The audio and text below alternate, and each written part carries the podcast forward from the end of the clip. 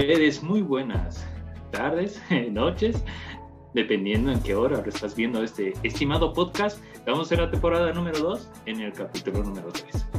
Estamos con una invitada muy especial a la que vamos a dar la bienvenida. Ella es Jessica Agata Vargas.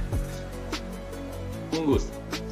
Mucho gusto, muchísimas gracias de verdad por la invitación. Qué lindo poder estar con ustedes desde La Plaza hasta allá, JC Chiquisaca. Es muy lindo de verdad poder compartir con ustedes un poquito de, de, todo tal vez lo que he vivido, ¿no? Por supuesto que sí. Y aquí en el podcast, qué mejor para tenerte aquí. Coméntame, ¿cómo ha sido tu experiencia aquí en la JCI?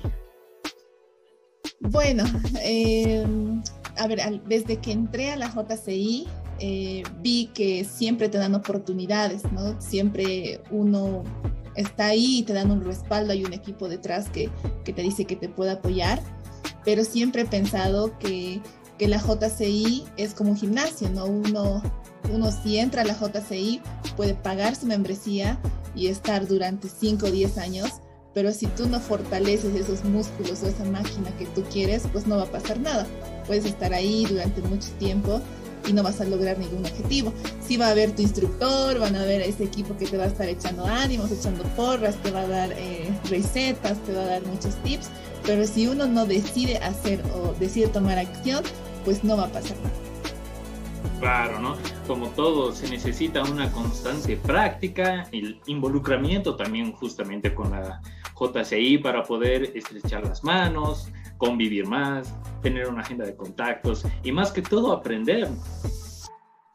Exacto, sí. Ahora que mencionas justo la agenda de, contactos, la JCI, siempre digo, la JCI, eh, la I la tiene de internacional. Es una organización que tiene más de 100 años, es una organización que está en todos los continentes y que tú puedes hacer networking con cualquier persona que esté en otro mundo, en otro, perdón, otro continente, mejor dicho, pero eh, diciéndole solamente que eres de la JCI, ¿no? O sea, ya tienes ese acercamiento y es como que te conocieras con esa persona desde hace muchos años, ¿no? Porque tienen algo en común que es bastante fuerte y es justamente el objetivo que tiene la JCI los proyectos que se hacen dentro de esta organización, ¿no? Claro. Y coméntame un poquito más, eh, ¿cuál, ha, no sé, cuál ha sido uno de tus mayores proyectos, justamente hablando de proyectos en la JCI, qué rol has tenido, cómo has podido aportar a esta enorme familia. Bueno, empecé apenas juramentada, me lancé a ser codirectora de un proyecto que era de desarrollo de habilidades justamente. Estaba enfocado a darles diferentes herramientas a jóvenes que estaban buscando empleo, mejorar su marca personal, mejorar su CV y todo ello, ¿no? Entonces me lancé a apoyar como codirectora y fue bastante exitoso, esa vez era presencial, tuvimos alrededor de 100 personas eh, en cada sesión que teníamos, era muy, muy impactante. Y después ya fui eh, directora de una incubadora de reclutamiento dentro de mi organización, que estábamos empezando todavía con la incubadora. Yo tenía mucho que aprender, tenía mucho miedo de poderme lanzar al éxito porque no sabía mucho de la JCI pero como lo dije a un inicio, siempre hay este, ese apoyo, ese respaldo que, que está ahí detrás tuyo. En esa ocasión estaba Daniel Genio como presidente, y pues él me estaba apoyando, ¿no? Luego el, el mismo programa el siguiente año lo saqué, tuvimos 600, 600 personas que postularon el programa, ya de manera virtual porque llegó la, la pandemia, entonces eh, fue, fue bastante impactante, ¿no? Muchas personas estaban buscando empleo, muchos jóvenes, y pues el programa llegó como anillo al dedo para esas personas. Y teníamos ya no solo facilitadores nacionales, sino también internacionales, aprovechando la virtualidad de la pandemia, ¿no? Eso sí, ¿no? ha sido como algo muy beneficioso a pesar de todos los contratiempos que, que, vino, ¿no? Junto con la pandemia, las malas noticias, lastimosamente siempre están detrás de alguna epidemia o un suceso o acontecimiento muy importante aquí. Entonces, me alegra, ¿no? Que de cierta manera haya podido esto ayudar a que se incremente la cantidad de voluntarios justamente, ¿no? En JCI. Sí, sí, sí, sí. De hecho, cada proyecto, programa, eh, yo pienso que tiene como que uno de sus objetivos debería ser tener más miembros, ¿no? porque uno que no conoce la JCI le puedes explicar, le puedes mandar un folleto, eh, todo eso, pero cuando uno se conecta más con el impacto, que es un proyecto, un programa, tú entiendes más cuál es el objetivo de la JCI y cómo esta organización puede ayudarte a desarrollar tus habilidades mediante estos proyectos, programas o actividades. Y como lo dije, pueden llegar a ser internacionales, ¿no? Ahora mismo es algo nacional, yo estoy en La Paz, ustedes en Chuquisaca, entonces ya, ya se van conectando esas redes, ¿no? Claro, es muy importante mencionar la interconectividad, la coordinación también que, que existe en, varios, en varias sedes de JCI a nivel nacional. Y qué mejor este podcast que está llamando ¿no? a todos los eh, funcionarios de JCI para que puedan dar su vivencia, su experiencia aquí para todos los postulantes, todas las personas que quieren saber más acerca de esta institución. Coméntame, ¿cuál ha sido una de las mejores experiencias que has tenido? Yo creo que una de las más recientes ha sido viajar hasta Curazao, que está en Dutch Caribbean, que es una isla, isla caribeña, y pues ha sido bastante eh, increíble todo el impacto que causa la JCI. Tú ves ahí lo grande que es a nivel América, solo América nada más. He podido conocer personas de muchos, muchos países que ahora no solo son miembros de la JCI, sino se han vuelto mis amigos yo sé que si, los invito, de hecho recién los invito a un programa que tuvimos a nivel nacional, eh, un día antes les escribo o simplemente una, pequeña llamada, yo sé que ellos van a aceptar con mucho cariño porque los lazos que hemos hecho han sido bastante fuertes. He podido conocer un poco más del presidente mundial de la JCI que está caminando por toda la conferencia y poder también conversar con él y otras autoridades y hacer lo mismo que ustedes están haciendo, preguntarles su experiencia dentro de la JCI lo que, lo que les ha pasado, lo mejor, lo, qué recomendaciones, ¿no? Que a veces por Zoom o por, por llamadas y todo eso es complicado, ¿no? Pero en estos eventos es muy fácil conectar con estas personas y haces, como lo dije, grandes lazos de amistad. Coméntame, eh, tengo en tu perfil un poquito de ti, y tengo eh, la mención de que eres una emprendedora. ¿Cuál es tu emprendimiento? Coméntame un poquito más acerca de esto. Claro, eh, mi emprendimiento se llama Warmi Empoderada, que está enfocado en revalorizar la vestimenta de la mujer de pollera, específicamente la chola paseña. ¿Para qué? Para poder empoderar a más mujeres, ya no solamente en Bolivia, sino eh, en otros países, porque la idea de esta experiencia que nosotros ofrecemos es que cualquier mujer, no importa que no importa la talla, la estatura, el color de piel, nada, pueda vestirse de chola paseña. ¿Y por qué chola paseña? Porque es el impacto que causa vestirte con tantas joyas, la ropa cuesta muchísimo y todo ello. Entonces, es una experiencia muy linda el poder eh, usar esta vestimenta, pero además nosotros somos parte de una comunidad, una comunidad que siempre te va a apoyar, una comunidad en la que vas a poder eh, lograr algunos emprendimientos propios, eh, los que estés pensando y cosas así, pero estamos enfocados, como lo dije, en el empoderamiento de la mujer a través de la vestimenta de la chola paseña. Y justamente hemos ido con este emprendimiento a Curazao a presentarlo en el programa Joven Creativo Emprendedor.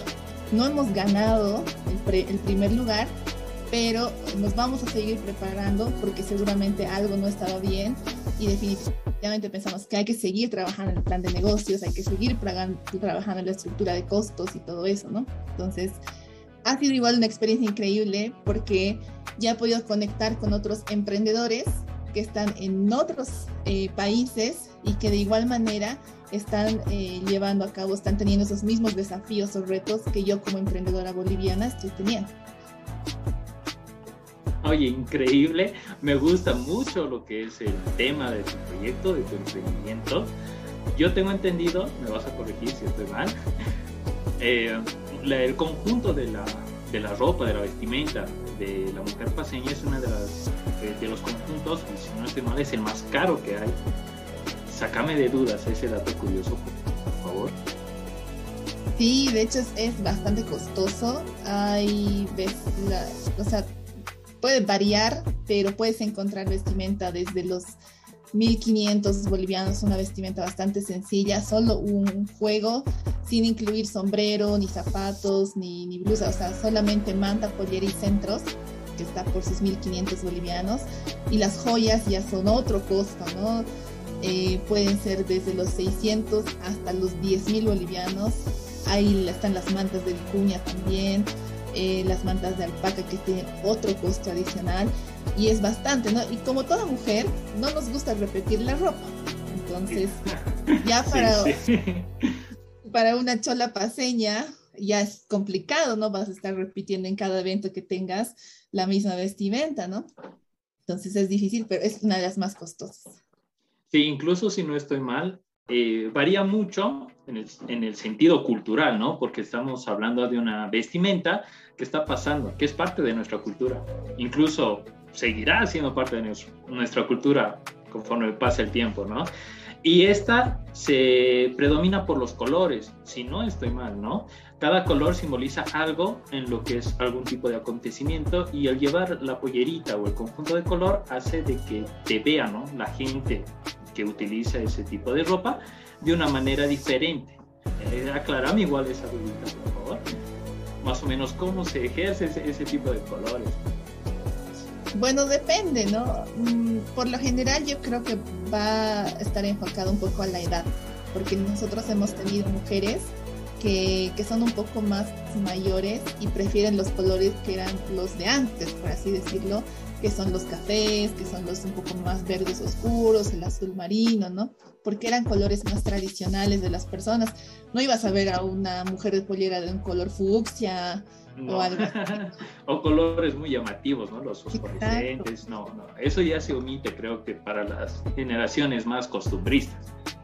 Sí, las que quieren que la moda realmente, o sea, la moda va cambiando sí o sí. Entonces, la, ahora hay muchas eh, mujeres que son más jóvenes y quieren vestirse de pollera porque admiran a sus mamás que son de pollera, a sus abuelas que son de pollera, pero ellas ya le quieren dar su toque, ¿no? Su estilo propio, sus colores eh, que a ellas más les, les gustan. Entonces ahí están los amarillos, están los fucsias, esos colores que, que ya también eso hace que sean más llamativas. Los modelos de la ropa también han cambiado muchísimo, ahora son mucho más coquetos que antes, porque las, las mujeres son más jovencitas también.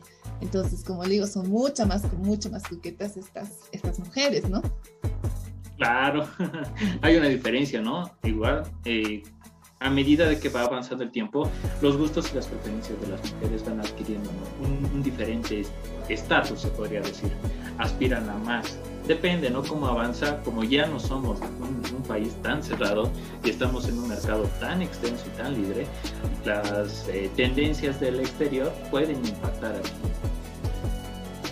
Exacto, sí.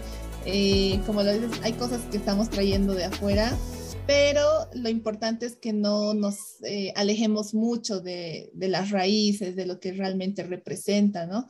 Porque igual en un momento mi emprendimiento era un poco criticado porque las mujeres eran más, bastante jóvenes y se querían vestir de acuerdo a la moda. Y claro, ahí están las mujeres de pollera que se visten todos los días y eh, para ellas es como una ofensa, ¿no? Decir, no, está usando ese tono de color de ropa o lo está tergiversando y cosas así. Pero en realidad el objetivo es de que nosotros revaloricemos esa ropa de pollera y estas chicas, estas que son más jovencitas, lo hacen porque de verdad admiran a la mujer de pollera. Entonces es, ahí donde nosotros nos enfocamos. Y me parece muy bien. Veo que tu objetivo, aparte de realzar, a, dar, a demarcar también un estilo de moda diferente aquí en La Paz, incentivando, motivando a que la cultura sea parte de algo muy bueno, me parece increíble. Más bien te felicito por tu proyecto. Igual tiene un nombre muy característico, se llama Sketcho. Warmi es mujer y empollerada está por las polleras, pero también porque Warmi empollerada está enfocada en el empoderamiento de la mujer. Cuando tú te pones las polleras, de Chola Paseña, tú sientes otra energía. Yo siempre las veo a las chicas llegar de una manera, ponerse la ropa y sentirse otras. Y después de Guardia Pollerada son otras, porque salen a la calle de polleras, las personas se quieren sacar fotos con ellas, los turistas Entonces son como famosas, eh, tu autoestima va subiendo, entonces termina el evento de Guardia Pollerada y tú quieres más, te quieres sentir otra vez así de, así de bien. Y muchas de estas chicas me han escrito y me dijeron, esto es mejor que una terapia psicológica, ahora ya quiero inscribirme a hacer esto, estoy pensando en hacer mi emprendimiento, tengo un nuevo proyecto, o algunas se lanzan a concursos de modelaje, y es porque tuvieron ese primer punto con nosotros en el que creyeron en ellas mismas, se empoderaron y ahora ya tienen sus propios proyectos y pues ya más, más seguras de sí mismas, ¿no? Por eso de ahí está empollerada, que es de empoderamiento, Genial. ¿Hay algún, no sé, enlace en Instagram, página de Facebook, YouTube, donde puedas subir ¿no? la cantidad de vestuarios para que igual la gente que esté escuchando este podcast pueda ir a verlo, a conocerlo, a darle un visto bueno, un like, ¿no? De preferencia. Claro que sí, estamos en TikTok, estamos en, estamos en Instagram, estamos en Facebook, estamos con Jessie Marlene Warmi Empollerada, generalmente en esos, en esos canales. Y mm, creo que lo importante también es comentarte cómo ha nacido Warmi Empollerada y es porque justamente uno de los miembros de la JCI, yo, le comenté sobre esta, esta idea y él me apoyó y de hecho de él fue la idea de Warmi Empollerada. Ajá, interesante. A ver, coméntame, coméntame más. bueno, le comenté esto, se llama, y era el presidente de esta gestión, Daniel Gemio. Entonces yo le decía, quiero hacer algo de mujeres de, de pollera y él me dice, bueno, nos sentemos, veamos primero cuál es tu objetivo, busquemos un nombre, tu justificación, qué es lo que quieres hacer. Yo en esa época no sabía mucho de esas cosas, ¿no? Ya después empecé a, aprender más sobre el tema de gestión de proyectos y emprendimientos, pero él era ya emprendedor y él conocía más sobre eso, entonces me asesoró bastante bien, empezamos a, hacer una lista de nombres, de posibles eh, nombres del emprendimiento y él dijo, Warmi empollerada, ¿qué te parece, no? Y ahí nació en su, en su oficina el nombre y ya después de un tiempo empecé a hacer un poco de lo que iba a ser el plan de negocios eh, y todo ello, ¿no? Pero gracias a su apoyo, a esas ideas que él me dio las bases, pues nace Warmi, Warmi empollerada, ¿no? Vaya dato, es algo muy, muy bonito noto en ti al momento de expresarlo que ha sido una experiencia muy linda. Y bueno, eso es lo importante, ¿no? Aquí en JCI lo importante es brindar, ¿no? Ese conocimiento, apoyar a las personas que sí lo desean, pero siempre con esa energía y esas ganas de querer continuar, de marcar la diferencia como tú lo estás diciendo. Felicidades, Jess. Muchas gracias, sí, de hecho, creo que en la JCI siempre vas a tener ese apoyo, cuando me presenté en el programa Joven Creativo Emprendedor de la JCI. En este concurso yo hablé con varios amigos que tengo en la, en la JCI, como Erlan Llanos, Daniel Gemio, que les pasé mi speech, porque todo el plan de negocios era en inglés y tu speech también era en inglés. Y les dije, por favor, corríjanme, revísenlo, no sé si está bien porque yo no domino inglés. Eh, y por ahí hay algunas palabras que siempre se, se escriben diferentes, diferente, ¿no? Y lo mismo me pasó allá en Curazao, que estaba preparándome para mi speech y hubieron algunos amigos de Bolivia que les dije, escúchanme si lo estoy diciendo bien, si lo estoy pronunciando bien. Y había una persona que era de Asia, que conocía ya, y igual le dije, escúchame, se, entiende, estoy hablando bien. Eh, y ella me decía, sí, está bien, mejora esto, porque esto como que no se ha entendido, esta palabra no se dice así. Entonces, siempre hay esas personas que van a apoyarte en cualquier momento que estés en tu vida, JC, yo creo en lo profesional, en lo emprendedor, eh, eh, en, muchas cosas laborales y todo ello, y están ahí dándote ese respaldo y afuera a veces de la JCI, ¿no? Sí, eso es muy, muy, muy importante. Hay que aclarar que JCI es una organización internacional entonces, el conocimiento que puedes adquirir es muy grande para todo el que lo escuche. Si, puedes, si tienes la oportunidad de ser parte de la JCI, puedes emprender aquí como mi estimada Jessie y puedes lograr una marca diferente en la sociedad. Claro, claro que sí. Como lo, lo dije al inicio, es, depende de cada uno. Eh, la JCI no te obliga a emprender, Pero uno, yo sinceramente cuando entré no dije, ay, quiero abrir emprendimiento, no estaba mi, mi idea en eso, pero a medida que veía muchas cosas, te rodeas también de gente que es emprendedora, que está logrando muchas cosas y tú como que te llega a picar algo y dices, de repente puedo probar también por ahí porque está, está interesante. Y de hecho en las conferencias que hay, hay espacios donde tú haces networking con personas de otros países hablando solo sobre temas de eh, emprendimientos. Entonces tú dices qué haces, si puedes conectar.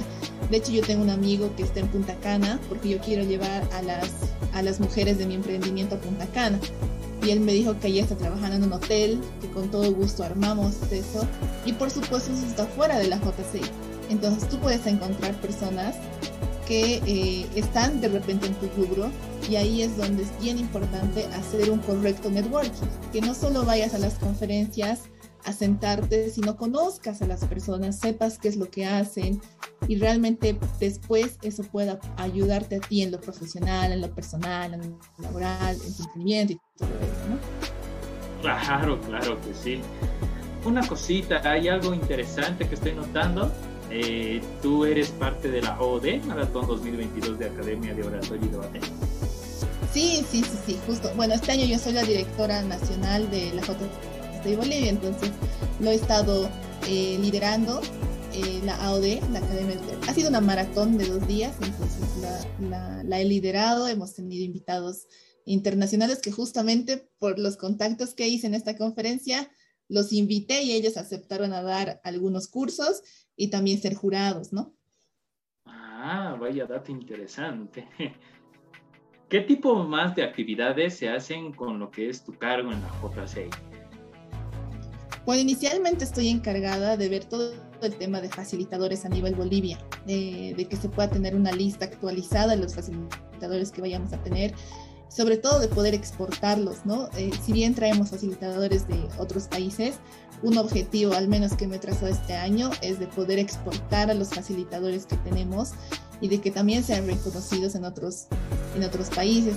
La Academia de Oratorio y Debate eh, está enfocada también en desarrollar diferentes habilidades porque en la convención nosotros a nivel nacional hay un concurso entonces es importante que los miembros se preparen, se vayan preparando, porque después de ese concurso nacional van a competir a una conferencia internacional, que este año ya hubo. Cuando ganan esa conferencia internacional, van a participar del Congreso Mundial, donde está un representante, un equipo por continente. Y ahí esa es otra experiencia. Entonces la idea es que cada vez los equipos y oradores que hayan de Bolivia estén mucho más preparados y realmente puedan llegar hasta un Congreso Mundial, que no estamos muy lejos de eso, para nada, pero eh, esta Academia Oratoria era para eso, ¿no? Se viene también un campamento de inglés, porque justamente en las conferencias en las que he participado, casi el 80% eh, se habla inglés y a veces te pierdes cursos, te pierdes buen contenido porque tu inglés no es muy bueno estoy, estoy planificando también eso. Y también se viene el Best Trainers, que está enfocado a generar nuevos facilitadores dentro de la JCI, porque nosotros damos bastantes cursos. Pero previo a esto se va a lanzar el First Trainers, que es lo mismo que era esta AOD. Esta primera AOD eran para personas que nunca habían participado en academias de oratorio y debate. Eran sus primeras experiencias. Porque, exacto, porque a las, a las que está a finales, es como que ya van los más capos, ¿no? Van los más capos y por lo general cuando uno está empezando eh, va perdiendo, ¿no? A medida que pasan las rondas va perdiendo y ya pues no llegas muy lejos. Pero ahora con esta primera experiencia, uno como que ya conoce qué puede mejorar y lo mismo quiero hacer con el First Trainers. Si nunca has dado un curso, jamás has dado un curso, ahora lo puedes dar. No importa que te equivoques ni nada, pero es necesaria esa primera experiencia salir de ese primer paso y después del primer paso ya se van a abrir muchas más puertas, ¿no? Eso, es inicialmente trabajo con los directores de desarrollo de habilidades de las 17 organizaciones de Bolivia. Estoy ahí constantemente con ellos, viendo que sus actividades eh, se, las publico en una tabla para que todos vean a nivel Bolivia qué está pasando en, en La Paz, en Cochabamba y todo ello, un calendario que, que les proporciono y pues me reúno también con ellos, de con Chuquisaca me reuní también con Gladys, me comentó qué estaban haciendo, pero sobre todo creo que el trabajo de un director nacional está enfocado a que nosotros podamos servirles a las organizaciones locales y apoyarles en todo lo que sea, todo lo que sea necesario, ¿no? Claro, claro. Tenemos que ayudar a nuestra sociedad a crecer más, a, a tener un ritmo constante y que este se pueda perdurar en el tiempo. Claro que sí, definitivamente. Y hay muchas cosas. Es bien bonito cómo trabajan los directores de desarrollo de habilidades y las ideas que, que van teniendo. Ahora sí, coméntame, llegamos a, a casi al final del podcast, sin antes sacarte unos datitos curiosos a ti, para que toda la gente que esté escuchando este podcast pueda saber un poquito más de ti. ¿Cuál es tu edad? 29 años. 29 años. 29 años con un emprendimiento siendo parte de la JCI, una organización de jóvenes a nivel internacional. Ahí ese dato. ¿Cuál es tu comida favorita? La sacta, que es muy, muy paseña, me encanta, me encanta la sacta. ¿Sabes cocinar? No, ahí sí ya, te fallé. No, no, no sé cocinar, no sé cocinar. Lo que sí me encanta hacer postres. Ahí está, como que por ahí ah, la Está bien, está bien. ¿Te gustan los postres en niveles de repostería o qué tipo de postres te gustan? Exacto, sí puedo hacer cakes, ¿no? Todo lo que sea galletas, esas cosas me encanta. Ahí sí ya me, me, me apasiona, la verdad, eso es muy bonito que cuando tenga tiempo las, las hago. ¿Tú eres de la ciudad de La Paz o eres de la ciudad de La La Paz, soy paseña. Ah, bien, bien, bien. A ver, ¿cuánto tiempo llevas en la JCI? Bueno, me parece que ya voy a estar por mi cuarto año, estoy desde el 2019 en la JCI, entre sí, casi a mediados de año más o menos, a la, a la JCI, ¿no? Ah. Menciona el número intermedio de cuántas cantidades de amistades hiciste en la JCI. ¡Wow! ¿Cuántas cantidades? Un número intermedio. No sé, la verdad es que yo pienso que deben ser más de 300 personas. Eh, en algún momento yo tenía mi tabla y dije voy a empezar a poner los nombres y a ver, a saber de, de qué organizaciones son, pero ya hubo un momento que se empezó a desbordar todo, porque ya conocía muchas personas, ya pues no, no sabía eh, cómo, cómo más o menos empezar a anotar sus nombres y todo eso.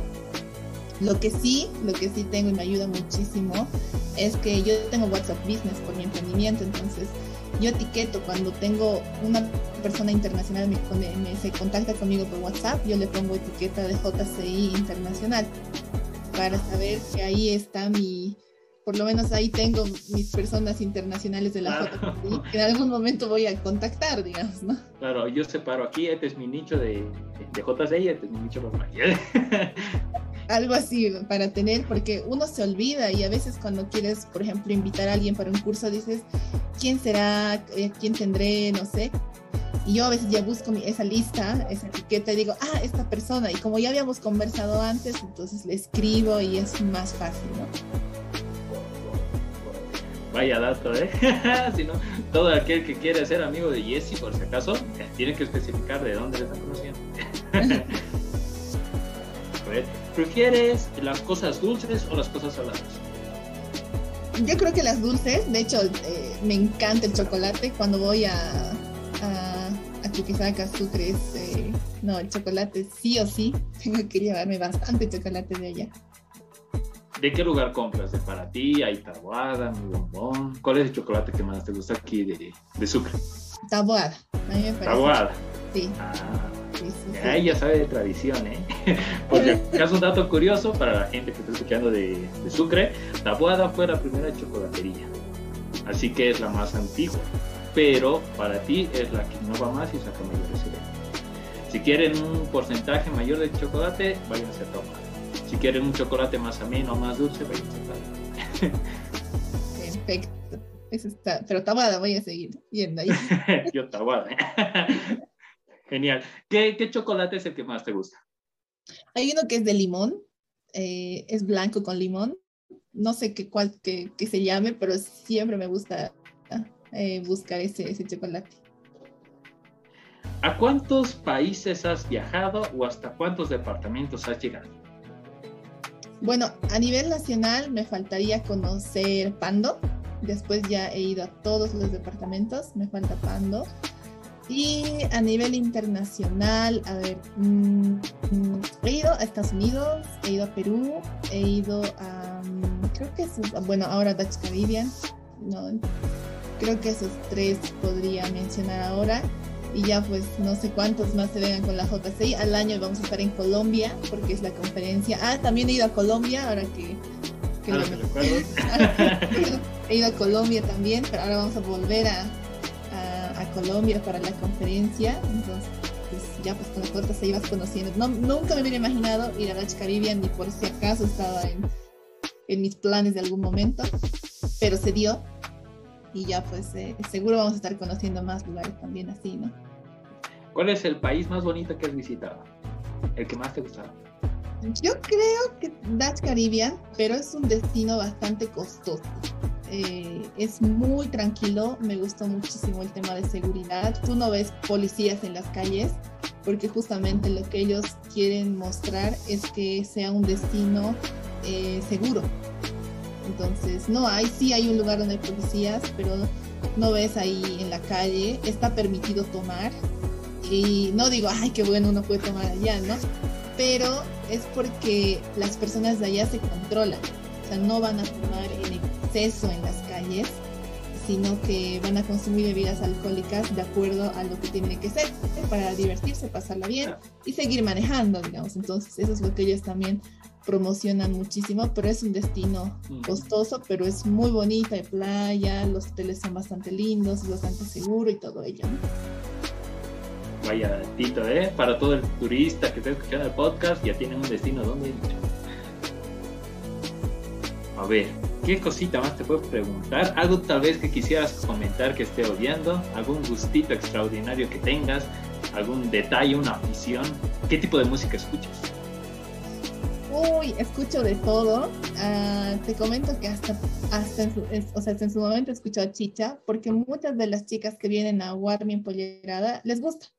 Entonces, eh, uno pues tiene que compartir con ellas, no les puedo decir, no, pon otra música o cosas así, sino realmente le, tienes que empezar a agarrar el gusto porque esas son las mujeres con las que estás compartiendo, tienes que entender, además son los clientes de Warmi Empollerada, yo tengo que saber eh, esos gustos que ellas tienen y compartirlos, ¿no? Entonces a veces tenemos un grupo de WhatsApp y a veces mandan videos de, de cosas y de videos de grupos que están llegando y cosas así, entonces los escucho, no me fascina, eh, pero pues los escucho también. Y escucho en realidad de, de, todo, me encanta, pero tal vez algo con lo que me, me inclinaría más son, eh, no sé, esos videos de YouTube que son en vivo, ¿no?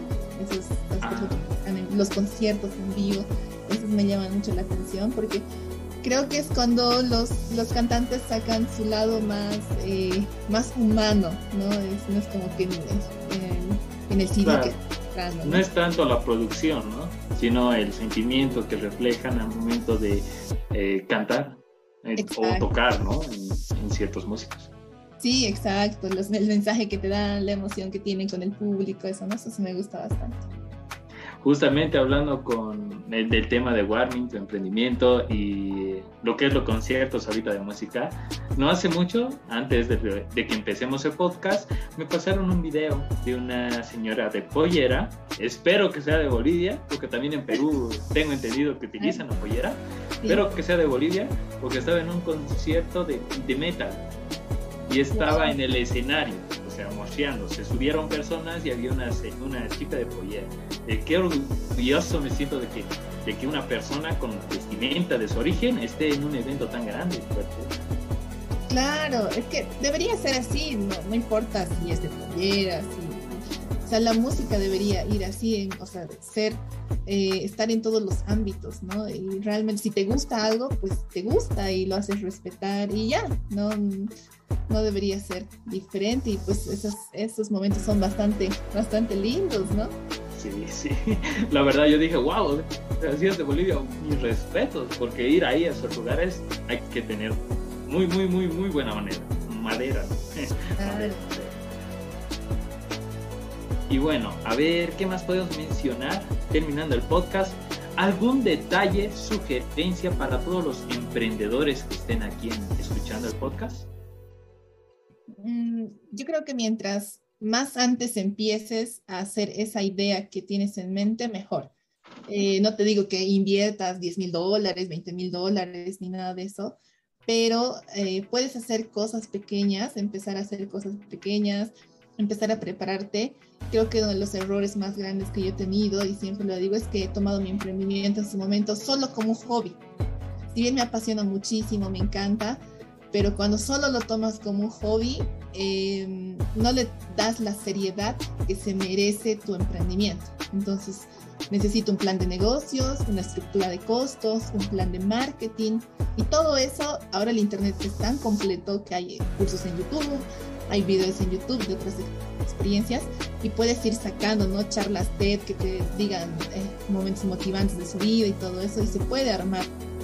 Y creo que eso, eso vale, vale bastante. Y cuando estás emprendiendo, a veces decimos, no, yo como que voy a ganar poco, ¿no? Pero también hay que valorar el tiempo y las horas que uno le da a su emprendimiento, que es como cualquier trabajo, incluso más, e incluso más que eso, porque yo veía un meme y decía, eh, antes de emprender quería trabajar eh, menos de 8 horas, pero ahora que estoy emprendiendo trabajo más de 12 horas, porque tienes que estar al pendiente de todo, a veces sábados y domingos, porque es tu emprendimiento, es tu guagua que está ahí, si tú no estás ahí firme, eso no va a ir para ningún lado. Entonces, primero que nada, creo que tomarle la seriedad que se merece tu emprendimiento. Si lo vas a hacer, hazlo eh, con los pasos, con los pasos firmes. Te vas a equivocar, siempre uno se equivoca, siempre comete errores y es así, prueba y error, prueba y error, hasta que vas puliendo y dices, ah, esto me funciona mejor. Y pues darle, eh, como decía, ese, ese valor que tú tienes a tu emprendimiento porque eres un trabajador más y así también te tienes que valorar, ¿no? Como una persona más que está en el emprendimiento. Claro, claro, así es. Como todo buen negocio, o como se dice, ¿no? Uno siembra lo que cosecha. Así que el emprendedor tiene que estar constantemente, porque aparte es un logro suyo, ¿no? No muchos tienen la oportunidad de decir, esto es mío, esto, esto es mi, esto es mi gaje, este es mi oficio, esto es lo que me apasiona. Porque un emprendimiento es el reflejo de todo lo que, lo que a ti te gusta y todo lo que quieres llegar a ser. Entonces, imagínate, yo estimo que le debes eh, proporcionar unas 12 horas a Warren en ¿verdad? Sí, ahí uno puede ver, yo, yo pienso eso, puede ver cómo justamente la JCI, eso hablaba antes con Javier, antes de empezar, te, te enseña a equilibrar tu tiempo porque si bien estoy en la JCI, yo necesito tiempo para la JCI, necesito tiempo para mi emprendimiento, entonces, especialmente cuando lanzo un evento que es una vez al mes, sí estoy esos días muy ajetreada, estoy, a, veces me amanezco porque hay mucho que hacer, pero hay días que son más tranquilos, entonces ahí hago más estrategia de, estrategias de contenido, respondo más los mensajes que me dejan en redes sociales, conecto con las personas, hago pequeñas actividades, entonces ya no están demandando. Creo que uno también ahí puede organizarse mucho mejor cuando es tu emprendimiento. Ya dices, ay, ya bueno, el lunes tal vez no voy a trabajar, pero el sábado sí, digamos. Entonces, dependiendo de cómo organices ese, ese tiempo, ¿no? Sí, la verdad es que sí. Si no tienes una agenda, tú mismo te llegas a frustrar, ¿no? Porque te dices, no tengo tiempo para nada, o el tiempo no me alcanza. Sí, definitivamente. Y el tiempo es O quisiera que las 24 horas sean 28. También. A ver. Sí, la verdad es que pasa, pasa, pasa. Veo algunos igual, algunos colegas que tienen igual su emprendimiento.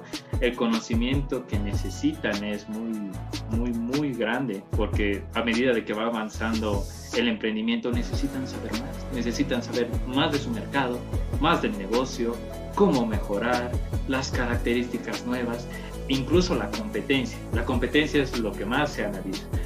y es algo que sí o sí te toma mucho tiempo, dedicación, esfuerzo y conocimiento. Sí, definitivamente hay muchas cosas que tienes que aprender cuando estás emprendiendo. Es importante que no domines todas las áreas, eh, pero al menos conozcas cómo funciona, ¿no?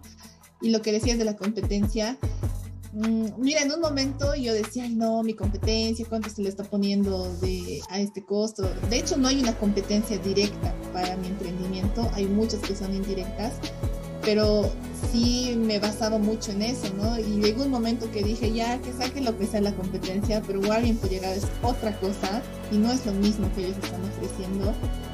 Así que me voy a basar en lo que realmente yo estoy invirtiendo, en lo que realmente cuesta, más allá de lo que sean esos competidores, porque a veces sirve para hacer benchmarking, tú puedes ver qué están haciendo, qué les está funcionando, pero cuando te enfocas tanto en tu competencia, a veces tu propio emprendimiento deja de tener tu esencia propia. sí, sí, confirmo. Es un dato muy, muy, muy bueno que estás dando. Sí, definitivamente. Sí que hay que enfocarnos a veces en lo que nosotros queremos ofrecer, ¿no? Que, que eso es lo importante. Claro, por supuesto que sí. Hacemos recuerdo también que Jessie Emprendimiento se encuentran en todas las redes sociales, YouTube, Instagram, lo que es TikTok, Facebook, así que pueden seguirle con Jessie Warmi en Pollera. Para todas las personas que quieren apoyar a esta joven emprendedora, parte de la JCI, a cumplir su sueño y que se haga todo lo que yo desee. Claro que sí. Bueno, sin más que decir, me despido. Espero que hayas tenido una linda velada. A mí me ha fascinado estar contigo, es mucho conocimiento, hay muchos temas que se puede abordar a futuro también. Gracias por toda esa experiencia brindada en nuestro querido podcast y a ti, el que nos escuchas, no te pierdas el siguiente capítulo.